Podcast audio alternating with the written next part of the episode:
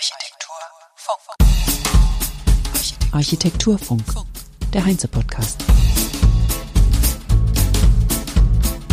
Herzlich willkommen zur 26. Episode des Architekturfunks, dem Heinze-Podcast. Wir begleiten wieder die laufende Heinz-Architektur, deren Vorträge ich hier Stück für Stück zusammenfasse, also keine Tageszusammenfassung in dem Sinne, sondern einzelne Vorträge, damit wir der Thematik auch jeweils gerecht werden. Heute den ersten aus Köln von Alexandra Mjigot von der Werner Sobeck AG. Anmelden können Sie sich natürlich weiterhin unter event.heinze.de slash Architektur. Der Vortrag von Alexandra Mjigot hieß Der Schlüssel zu mehr Nachhaltigkeit Zero Emission im ganzen Lebenszyklus. Thema ist also die Reduktion der Emissionen beim Bauen. Alexandra Mjigot ist Tragwerksplanerin bei der Werner Sobeck AG, die weltweit tätig ist und alle fachplanerischen Disziplinen unter den Dächern der Standorte vereint. Oder ihrer Standorte vereint. Mjigot befasst sich mit der vertiefenden Integration von Tragwerks- und Fassadenplanung unter Nachhaltigkeitsaspekten und in ihrem Vortrag stellt sie die unterschiedliche Planungsentscheidungen und Optimierungen vor, wie man Emissionen im Rohbau ganz praktisch einsparen kann. Triple Zero ist der Name der Taskforce, dessen Sprecherin sie ist. Die drei Zeros kommen von Zero Energy, Zero Emission und Zero Waste. Ein Konzept als optimale Anforderung für die gebaute Umwelt. Untersuchungen beziehen sich auf die Frage, welche Lebenszyklusphasen ein Gebäude und welche End-of-Life-Szenarien dessen Materialien durchmachen. 50 Prozent der gesamten Emissionen eines Gebäudes entstehen übrigens bei der Herstellung, also noch bevor ein Material die Baustelle erreicht hat.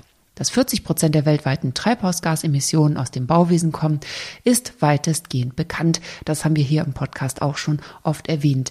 Daher hier das formulierte Ziel, die Emissionen so weit wie möglich zu reduzieren. Und zwar mit Blick vorerst auf die horizontalen Bauteile. Im Rohbau verbrauchen diese die meiste Energie. Deshalb hat die Werner Sobeck AG ein Augenmerk darauf geworfen und Deckensysteme untersucht und optimiert. Mit welchen Schritten kommen wir an das Ziel, die Emissionen zu reduzieren? Alexandra Mjigot nennt drei. Ein erster Optimierungsschritt ist die Massenreduktion. Eine Massenreduktion kann entweder durch den Einsatz von Hohlkörpern auf der Baustelle oder den Einsatz von vorgefertigten Spannbeton-Hohldielen erzielt werden. Eine Massenoptimierung sollte grundsätzlich angewandt werden, sofern keine geometrischen oder akustischen Anforderungen dagegen sprechen. Die Umsetzbarkeit dieser Varianten wird durch ein regelmäßiges Tragwerksraster begünstigt wohingegen große Ausgrabungen oder ähnliches das CO2-Einsparungspotenzial stark schmälern. 18 bis 23 Prozent der CO2-Emissionen seien so einzusparen im Vergleich zur Flachdecke. Und der Schritt zwei? Ein zweiter Optimierungsschritt ist die Materialoptimierung selbst.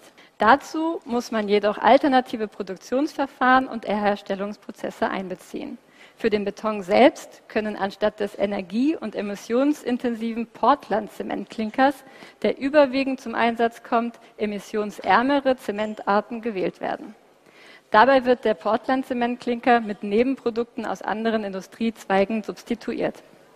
Der Zement heißt dann Kompositzement oder wie hier dargestellt und abgekürzt CEM 3. Woher stammen die CO2-Emissionen beim Beton eigentlich? 70 Prozent der CO2-Emissionen, die beim Herstellen von Beton anfallen, stammen aus der Zementherstellung. Beim Brennvorgang des Ausgangsmaterials Kalkstein werden sehr hohe Temperaturen benötigt, in der Regel ca. 1400 Grad Celsius. Das heißt, der Vorgang an sich ist sehr energieintensiv und führt somit auch zu vermehrten Emissionen. Und weitere Emissionen sind die prozessbedingten Emissionen, die durch die chemische Reaktion beim Brennen zur Entsäuerung des Kalksteins entstehen. Auch der Transport hinterlässt seine Spuren. Also jeder nicht gebaute Beton ist ein Gewinn für die Umwelt, so Mjigot. Also weniger Transport, die richtige Betonrezeptur und keine fossilen Brennstoffe verwenden, sind schon mal drei Möglichkeiten zur Reduktion der Emissionen.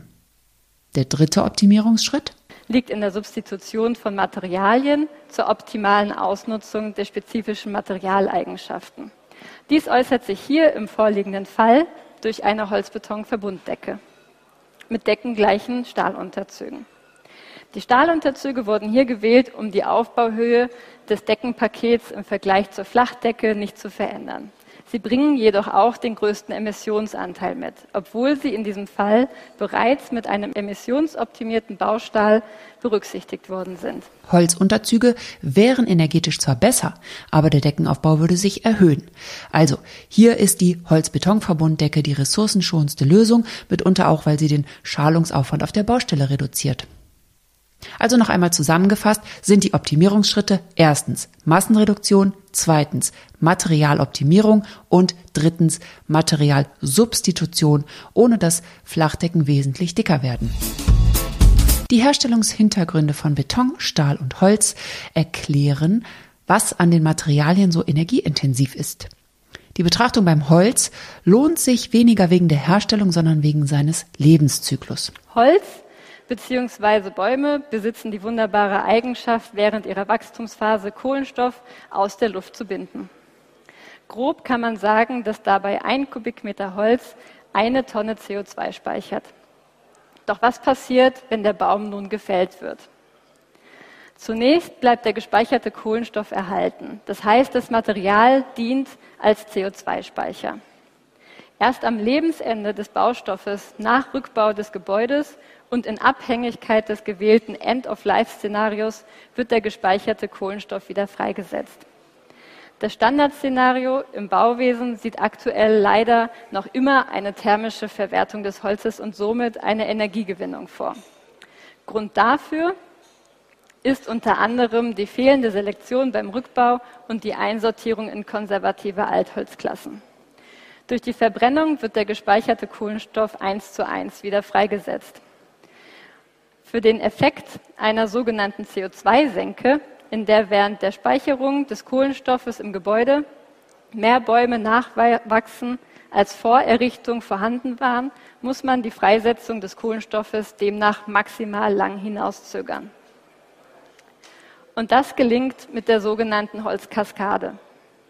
Das Holzbauprodukt kann nach dem Rückbau eines Gebäudes theoretisch beliebig oft als Bauteil eins zu eins wiederverwendet werden.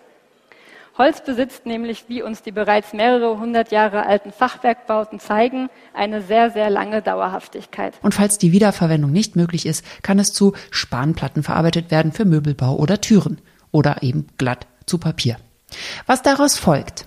Basierend auf diesen Optimierungsvarianten kommen wir also zu dem Schluss, dass insgesamt allein durch die Optimierung der Decken 20 bis 30 Prozent der Gesamtgebäudeemissionen des Rohbaus eingespart werden können. Und das ganz ohne die Qualität des Gebäudes hinsichtlich Flexibilität und lichten Raumhöhen einzuschränken.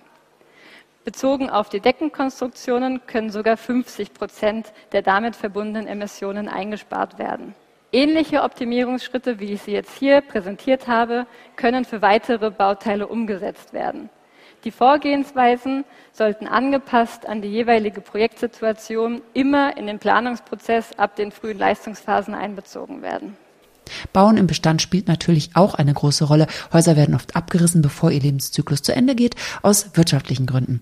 Der Erhalt des Bestandes schneidet im Gegensatz zum Neubau trotz oder mit Instandsetzungen und Aufbauten besser ab, mit satten 67 Prozent Einsparung von Emissionen. Der Abtransport der alten Materialien käme da noch drauf, ist also nicht mitgerechnet. Alexandra Mjigot zieht ein Fazit. Was wir brauchen, ist innerhalb der an der Planung Beteiligten ein Verständnis für die Ökobilanzierung und Emissionsverteilung im Gebäude und über den Lebenszyklus.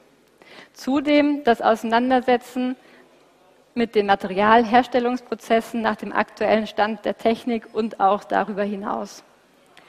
Jedem Fachplaner und jeder Fachplanerin sollten Optimierungsmöglichkeiten bekannt sein, sodass diese bei Integration der Emissions- und Ressourcenbetrachtung ab den frühen Leistungsphasen angewandt werden können. Zudem muss das Bewusstsein für das Bauen im Bestand geschärft und die Kompetenzen in diesem Bereich ausgebaut werden. Das war die Zusammenfassung des Vortrages und die Projekte, die MG vorgestellt hat, sind das Nest, was für Next Evolution in Sustainable Technology steht. Das widmet sich der Materialwiederverwendung und Verwertung. Die Experimentaleinheit UMAR, was für Urban Mining and Recycling steht. Sie ist Teil des Forschungsgebäudes auf dem Campus der Eidgenössischen Materialprüfungs- und Forschungsanstalt im schweizerischen Dübendorf. Es ist ein Materiallager und Labor, sagt sie. Dem Entwurf liegt eine These zugrunde. Dass alle zur Herstellung eines Gebäudes benötigten Ressourcen vollständig wiederverwendbar, wiederverwertbar oder kompostierbar sind. Mehr Informationen zu Alexandra Mgigot und die Projekte finden Sie unter www.wernersobeck.com. In die Suchfunktion einfach Nest Umar oder den Demonstrator SFB 1244, den sie auch vorgestellt hat, zu dem ich jetzt aus Zeitgründen leider nicht mehr viel sagen kann, einfach eingeben und dort alle Informationen ansehen und auch mal die Bilder anschauen.